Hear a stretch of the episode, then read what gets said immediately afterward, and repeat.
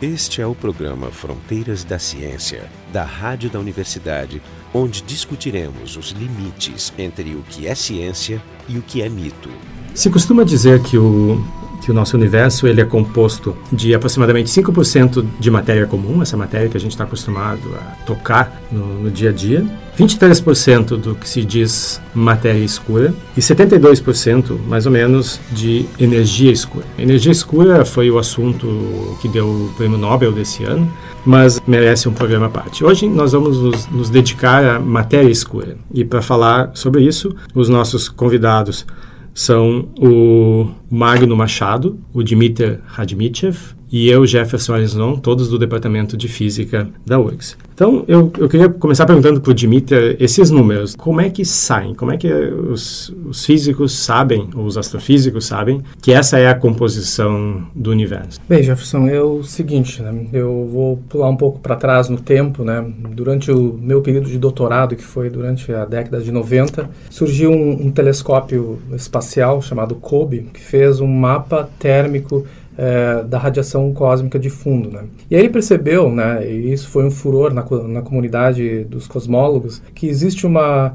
Só, só para esclarecer, por que, que se diz radiação de fundo? Significa que ela não está vindo de nenhuma fonte específica? É, ela é, se diz que ela é remanescente do Big Bang. É uma radiação que tem um comprimento de onda em torno de 2 milímetros, que equivale a uma temperatura de 2,7 Kelvin, e que sobrou, vamos dizer, é um resíduo que indica que houve um Big Bang há, há bilhões de anos atrás. Então sempre se imaginou que essa radiação era uniforme, só que esse telescópio, melhor, esse satélite espacial, o COBE, na década de 90 mostrou que ele é anisotrópico, ou seja, tem granulações e a radiação se distribui uniformemente. Quer dizer, se o telescópio aponta para direções diferentes no espaço, ele mede pequenas diferenças. Exatamente. E isso uh, foi uh, atualmente refinado com um estudo de sete anos feito por um satélite da NASA chamado WMAP, né, Wilkinson Microscope Anisotropic uh, Probe. E a partir dessas granulações de alta precisão assim, que ele obteve, essa medida de, como eu falei, de sete anos, ele chegou nesses números. E a partir dessas, dessas flutuações na radiação cósmica, ele pôde determinar que esses 5% é, dessa, da, da matéria que a gente conhece, né, que a gente pode denominar de átomos e todas as coisas que interagem com os átomos,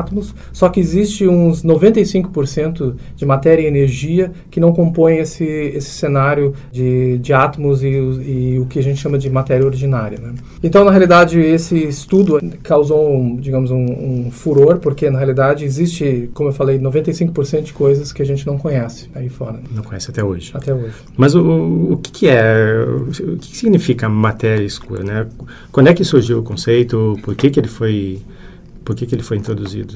Bom, historicamente a gente pode traçar, se a gente quiser, a origem da ideia em Isaac Newton. Incrível, né? Todo estudante de ensino médio conhece as, as duas grandes contribuições, ou entre as grandes contribuições de, de Newton, a teoria da gravitação e as leis de movimento, a famosa força igual a massa vezes aceleração. Né? Então, a primeira coisa que se faz quando se tem duas grandes teorias como essa, né, é a tentativa de aplicar essas teorias, a, a, lei de força, que diz como as coisas se movem, e a teoria da gravitação, a objetos astrofísicos. E ao longo da, dos 300 anos dessas duas teorias, né? É, até porque não era trivial de que a, a, as físicas, as leis da física que são iguais, né? são iguais, né? Que são é, válidas aqui no, na Terra sejam válidas para todo né? o universo visível. É, é, essa teoria da gravitação, num certo sentido, unifica o céu e a Terra, né? Ou seja, objetos que em queda livre na superfície da Terra se movem da mesma maneira como um planeta ao redor do, do Sol, por exemplo. A astrofísica obteve enorme sucesso em fazer previsões sobre movimentos planetários. Entretanto, né, alguma, alguns planetas né, na história das descobertas astrofísicas desafiaram as leis de Newton e a teoria da gravitação e que levantou ao longo do, do, tempo né, duas questões fundamentais. Será que a teoria da gravitação está correta? Ou será que existem objetos escuros causando as anomalias nos movimentos observados? Né?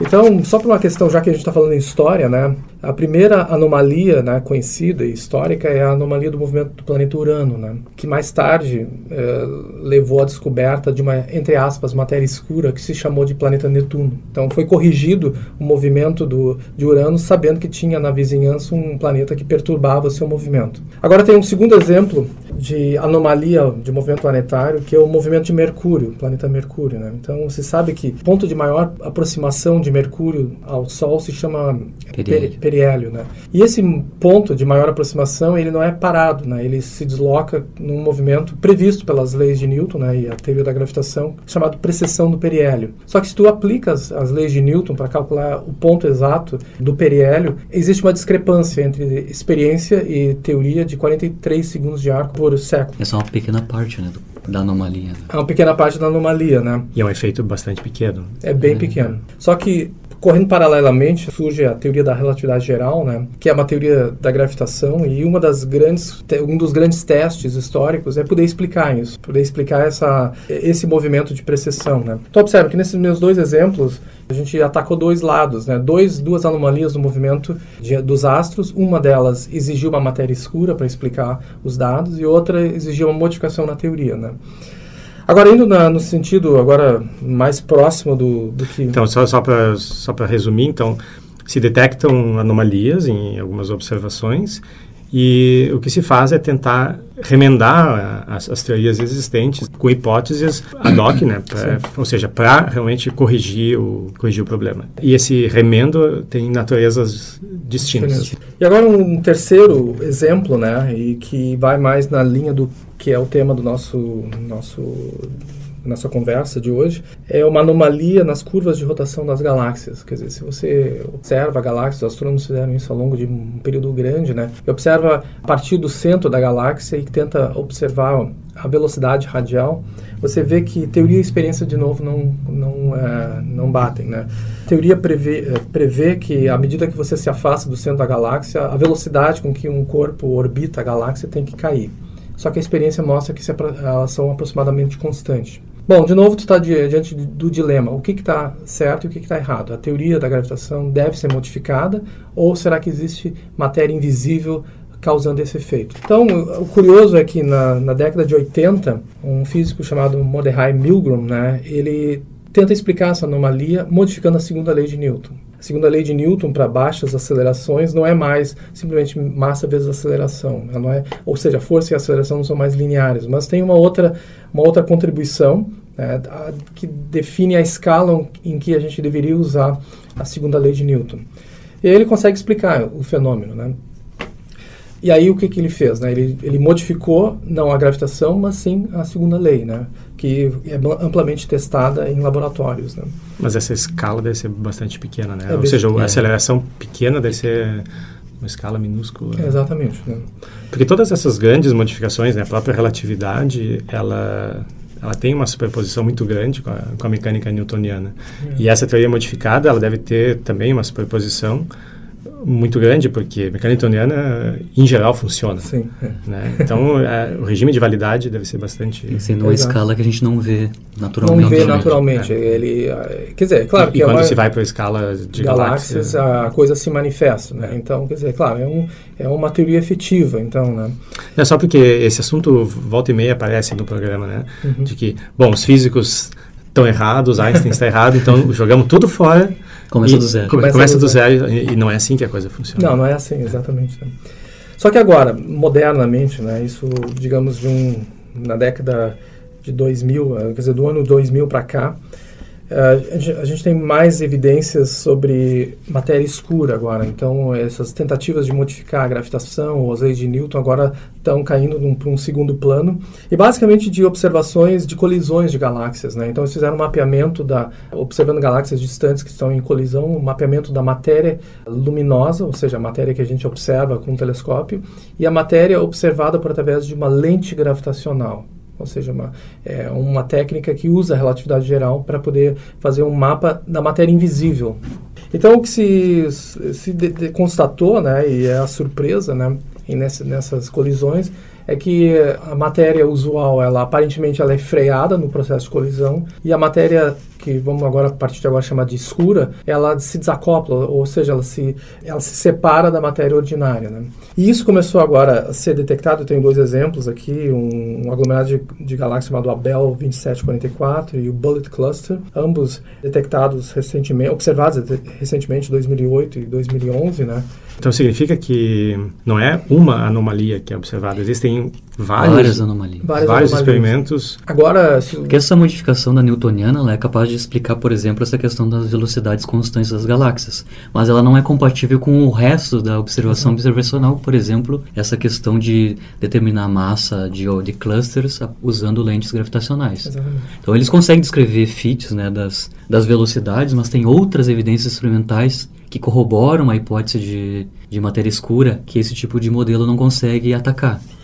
Que, que é assim que se decide, se decide é, entre, entre, modelos, né? Que, a seleção de modelos, né? É. Distinção entre modelos, né? Mas essa, o Dimitri não falou, mas é desde essa evidência lá da velocidade de rotação é desde os anos 30, em 33, né? Tem o, é. o astrônomo aquele, o Fritz Zwig, que foi o primeiro cara que sugeriu, né, essa existência de matéria faltante, né? Para explicar essa anomalia nas velocidades das galáxias em clusters, né? E depois, mas não se mediu mais nada depois. E depois, lá só nos anos 70, associado com o nome da Vera Hubble é que apareceu de novo essa anomalia da velocidade agora das estrelas nas bordas das galáxias espirais, né? que também se moviam mais rápido que o esperado. Esses dois tipos de anomalias dá para explicar com essas modificações da gravidade newtoniana. Mas essas outras evidências experimentais, por exemplo, a densidade né, de matéria não bariônica que vem desses telescópios, telescópios que o Dimitri falou, e também essas informações vindo das do uso de lentes gravitacionais não podem ser explicadas facilmente usando essas teorias.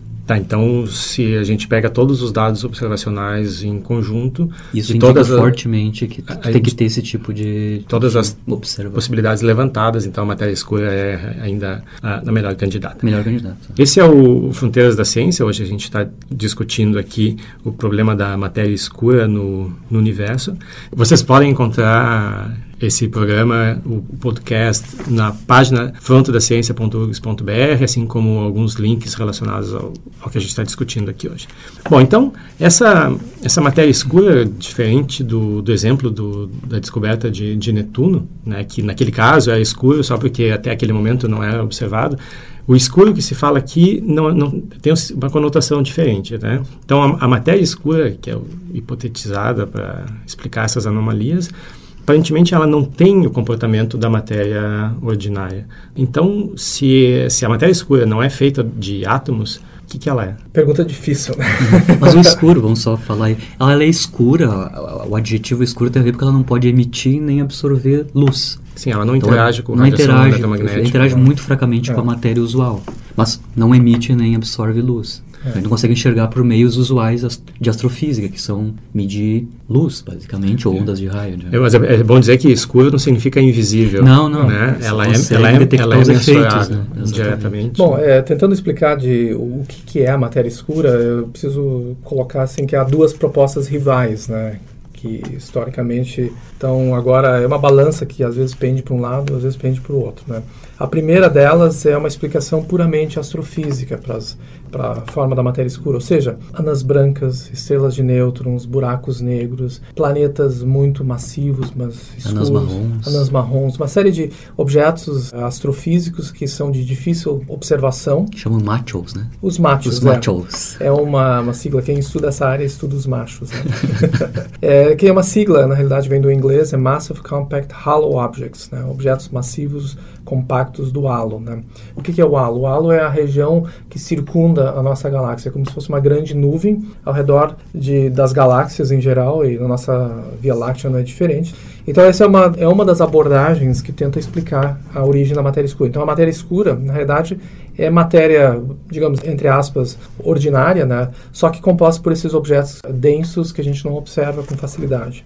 E a rival dessa visão, assim, é a visão dos WIMPs, né? Matéria escura composta por WIMPs, que é também uma sigla que vem do inglês para Weakly Interactive Massive Particles, ou seja, partículas massivas fracamente interagentes. Então, só para salientar, os machos é uma explicação astrofísica e os WIMPs é uma explicação que vem da física de partículas, né? Então, é os machos contra os fracos. É os machos contra os fracos, né, num certo sentido, né?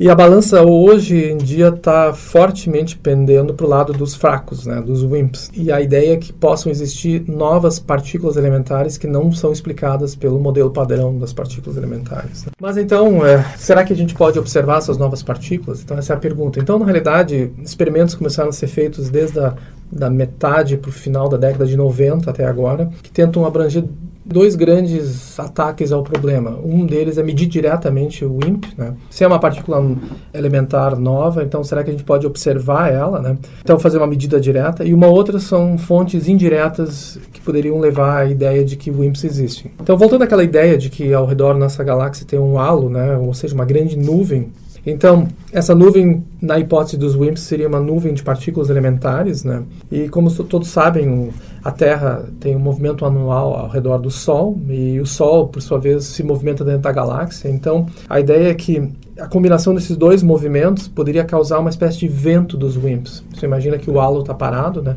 Ao, a Terra, ao se deslocar dentro do halo, deveria detectar, então, é, como se fosse uma, um movimento dos WIMPs contra a superfície, né?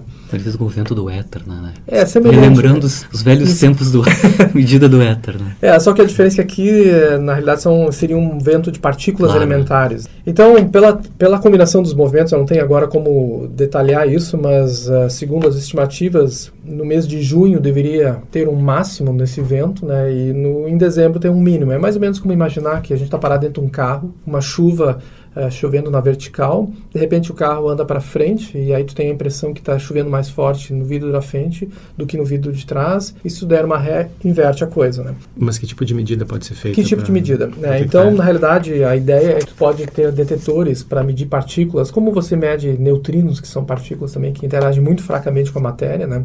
Então, são detetores à base de substâncias que eu vou comentar daqui a pouco, né? Que são enterradas dentro de cavernas ou de minas de, de carvão ou de montanhas, né? E assim tu consegue bloquear a radiação espúria e aí somente aqueles entes, né, aquelas partículas que interagem fracamente com a matéria, que são praticamente transparentes, a Terra é praticamente transparente, pode eventualmente interagir com o detetor, né? Então o primeiro e mais renomado experimento é o experimento DAMA, DAMA Libra, né? Dama é uma sigla para Dark Matter e Libra é uma sigla que envolve basicamente a palavra eh, iodeto de sódio, que é a essência do detetor. Esse foi um experimento que começou, em, como eu falei, no, no final da década de 90. Então, de lá para cá, eles têm um, um detetor dentro dos Apeninos uh, italianos, numa montanha chamada Gran Sasso, que é o Laboratório Nacional de Gran Sasso para medidas de neutrinos. Né? E de lá para cá, o detetor... É o mesmo laboratório que emitiu os, os neutrinos? É o mesmo. É o mesmo, é, o mesmo, é um complexo. É. Né, de... Ou seja, não dá para confiar. Bom, é que são grupos rivais né, lá dentro. Né?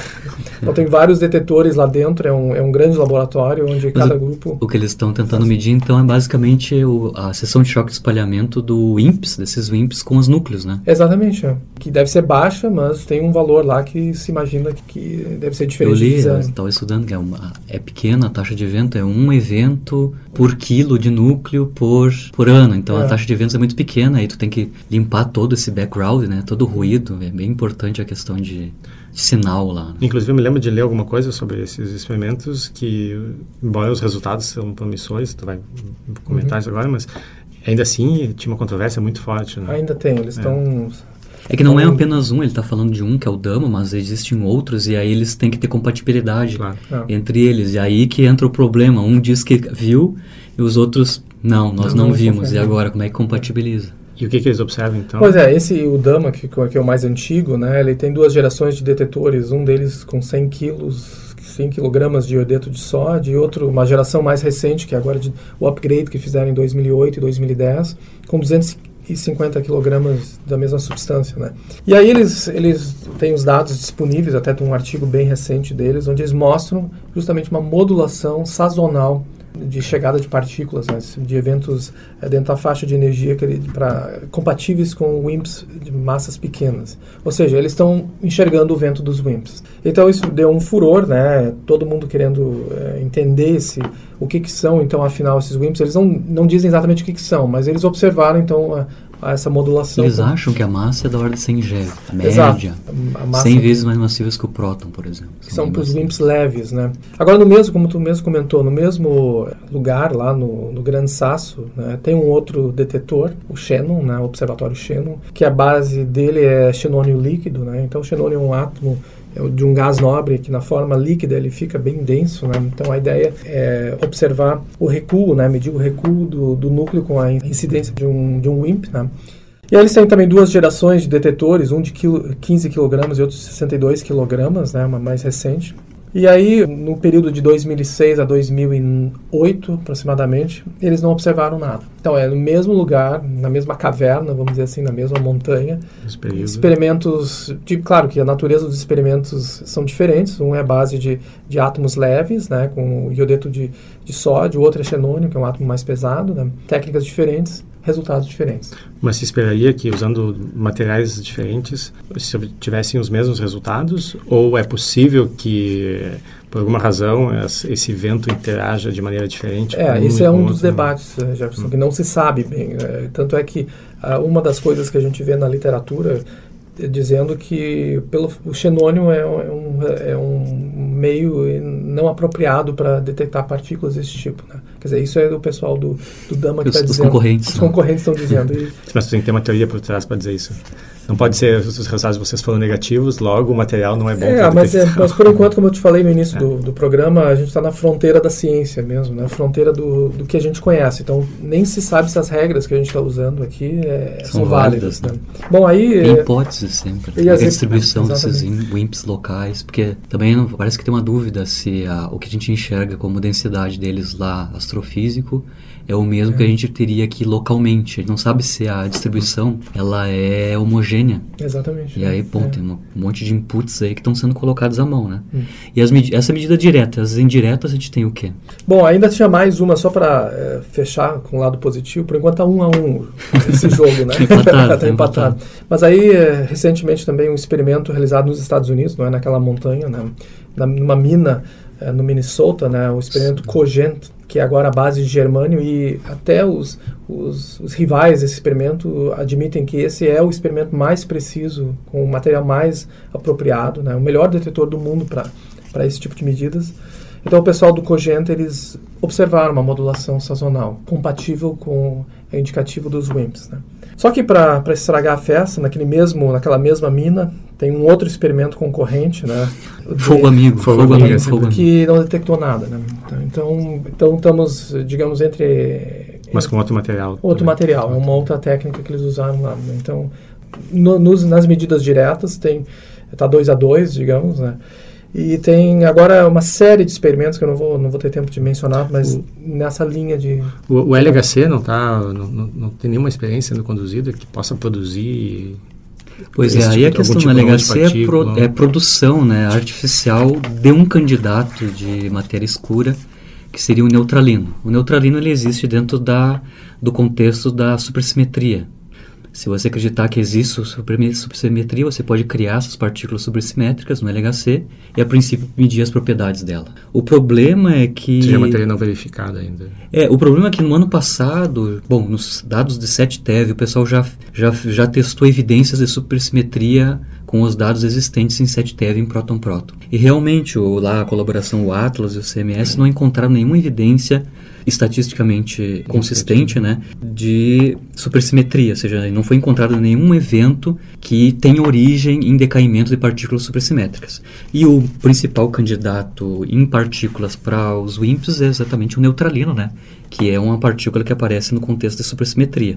O problema é que o neutralino ele não é, não pode ser detectado nos experimentos, ele é gerado e ele só rouba energia. Então você tem um, a característica desse tipo de evento com neutralino é missing energy, some uma parte da energia que esse neutralino, porque uma das propriedades do IMP é que ele tem que ser fracamente interagente, neutro né, e estável. Então, é altamente complicado de detectar. Em geral, na, nesses uh, experimentos que testam supersimetria, você sempre gera pares. Né? Você tem dois parceiros supersimétricos, onde um, o neutralino, que é o candidato, é um desses pares. Um, você tem um outro par que decai, o outro elemento do par que decai, e o neutralino só rouba energia. Né? Mas desde o ano passado não há nenhuma confirmação categórica de que há evidências para supersimetria. Vamos ver agora os dados de 14 deve se aparece alguma evidência. Até o momento não temos. Porque aí se houvesse alguma evidência, aí você pode determinar propriedades dessas partículas, taxa de decaimento, que são inputs importantes lá para a parte astrofísica e cosmológica. Então, pelo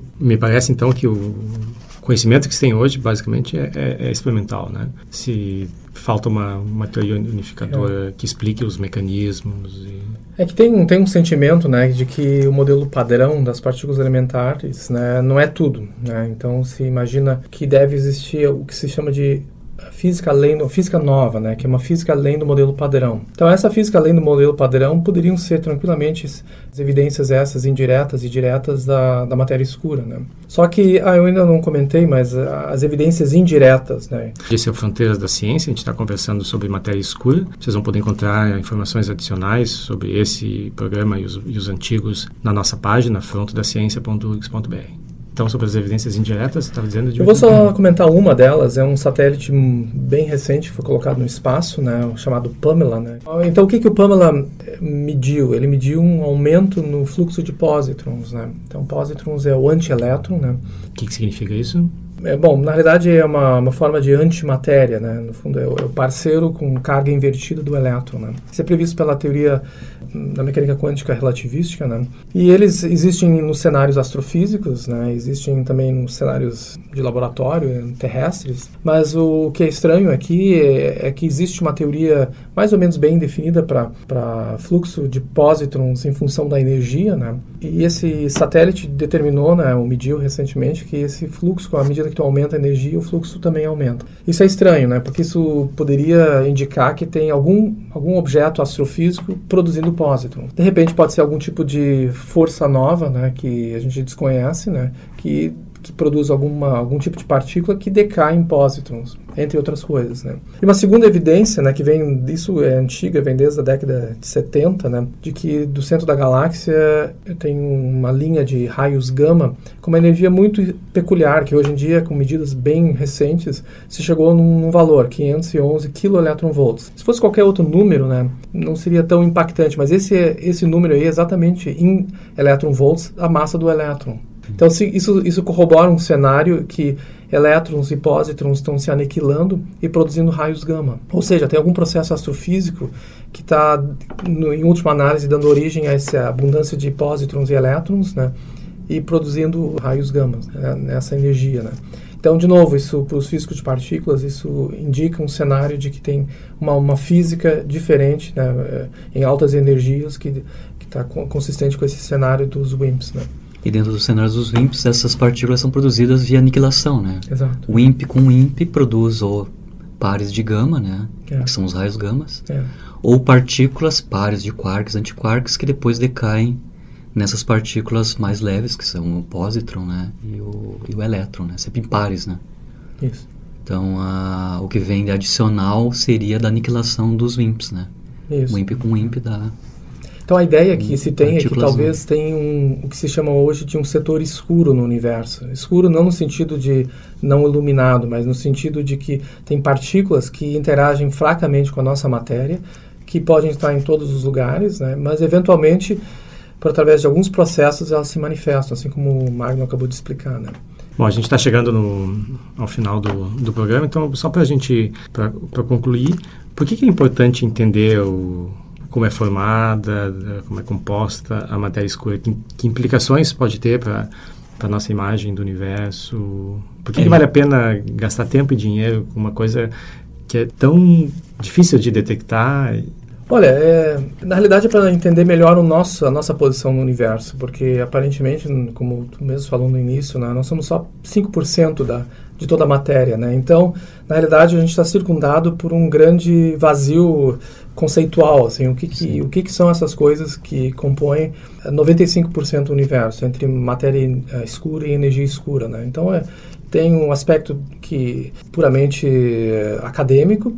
Claro, novas tecnologias vão ser desenvolvidas para detectar partículas tão tão especiais, né? Então isso vai ser revertido, por exemplo, na medicina, né? Isso pode ser revertido. Como né? sempre acontece. É. Tem feedback é. entre áreas também, né? Por exemplo, a gente é. tem uma interface grande entre a cosmologia e a física de partículas. Você pode fazer o programa do LHC inverso, né? Eu não sei o que, que vai decair no LHC quanto a partículas supersimétricas, mas da cosmologia posso dizer quem são, que características tem que ter essas características, essas partículas supersimétricas. Você pode fazer o, o caminho inverso, né? Fazer um, um feedback entre áreas aí, né? Bate-bola. Esse foi o, o Fronteiras da Ciência. Hoje a gente conversou sobre matéria escura. Eu sou Jefferson Enzon, do Departamento de Física, e nossos convidados hoje foram o Dmitry Radmitchev e o Magno Machado, também do Departamento de Física.